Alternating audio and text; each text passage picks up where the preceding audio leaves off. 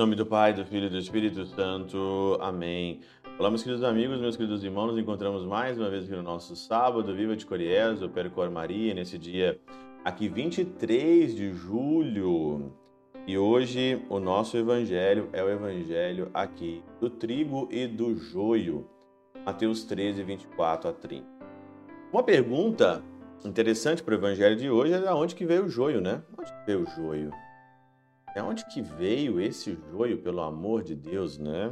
Você tá lá no trigo, o trigo é bom, cresce, da onde que veio o joio? São João Crisóstomo, na Catena Áurea, na sua homilia de Mateus, na homilia 46.1, diz o seguinte aqui, né? Apresenta-nos em seguida as insídias do diabo, dizendo, porém, enquanto os homens dormiam, veio seu inimigo e semeou o joio no meio do trigo e foi-se inimigo. Olha aqui que diz ainda: com essas palavras nos faz ver que o erro vem depois da verdade, como atesta o decorrer dos fatos. O erro vem depois da verdade. Quem semeou o joio foi o inimigo depois da verdade. A verdade está desde sempre no nosso coração, através da semente do Verbo. A tendência nossa de nós irmos cada vez mais para a eternidade, de estarmos eternos, de estarmos com Deus ela é para sempre, não tem como você tirar isso. Mas veio aqui o inimigo e é bom, né? E foi semeado o joio, porque está aqui, ó. Assim, depois dos profetas vieram os falsos profetas, depois dos apóstolos, os falsos apóstolos e depois de Cristo, o anticristo. Tudo veio depois.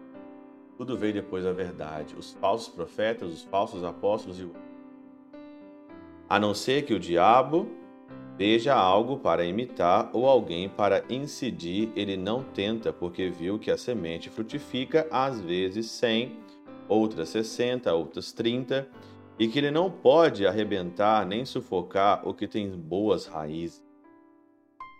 Tem como, diabo, sufocar o que tem boas raízes. Por isso serve-se de outra artimanha, inserindo a sua própria semente um simulacro muito parecido que engana facilmente os que são propensos a serem iludidos. É como se fosse um simulacro. E aqui eu posso dizer para você que o joio ele foi semeado no mundo como uma grande ilusão.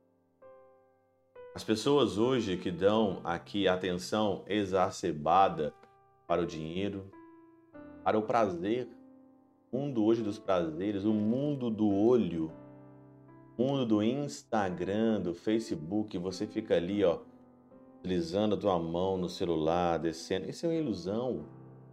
O prazer é uma ilusão, o prazer gera dor. Prazer não é felicidade, só que o prazer é vendido como felicidade. Por isso o Senhor não diz que semeia uma semente qualquer, mas o joio, que é muito parecido, ao menos à primeira vista, com uma semente de trigo joio é muito parecido. O joio e o trigo é muito parecido. Você tem que chegar muito, mas muito perto para você identificar ali de fato o que, que é ou o que, que é o trigo. Então, um simulacro. Parece, mas não é. Tal é a malícia do diabo, semeia quando tudo já está pronto por causa para causar mais dano ao esforço do agricultor. Então, o simulacro. Na nossa vida, a grande, a grande missão nossa é nós voltarmos à origem, porque a verdade foi plantada primeiro. Se a verdade foi plantada primeiro, eu tenho que descobrir qual que é a minha verdade. Descobrindo o que é verdade, é muito bom que tenha a mentira no nosso meio, porque você sabe identificar a partir da verdade o que é mentira. Mas se você não sabe o que é verdade, você não sabe quem que é o trigo, você não sabe discernir o que é trigo, o que é o joio na tua vida, então vai ser muito difícil. Aquela pessoa e tem aquela, como diz aqui, né? É propensa a ser iludida. O que tem de gente hoje propenso a ser iludido, o que tem hoje de gente, né? Pelo amor de Deus, né? A pessoa ela, ela tem uma propensão a ser iludida. Mas ela é muito, mas muito iludida. Então, ela vive isso, vive nessa ilusão, doce da vida deste mundo. E aí é muito complicado você vive aí propenso às coisas deste mundo, é muito difícil você discernir o que é joio. A pergunta é essa: o que é trigo? O que é joio na tua? Pela intercessão de São Chabel de Mangluf, São Padre Pio de Peltrautina Santa Teresinha do Menino Jesus, Todo-Poderoso vos abençoe. Pai, Filho e Espírito Santo, desça sobre vós e convosco, permaneça para sempre. Amém.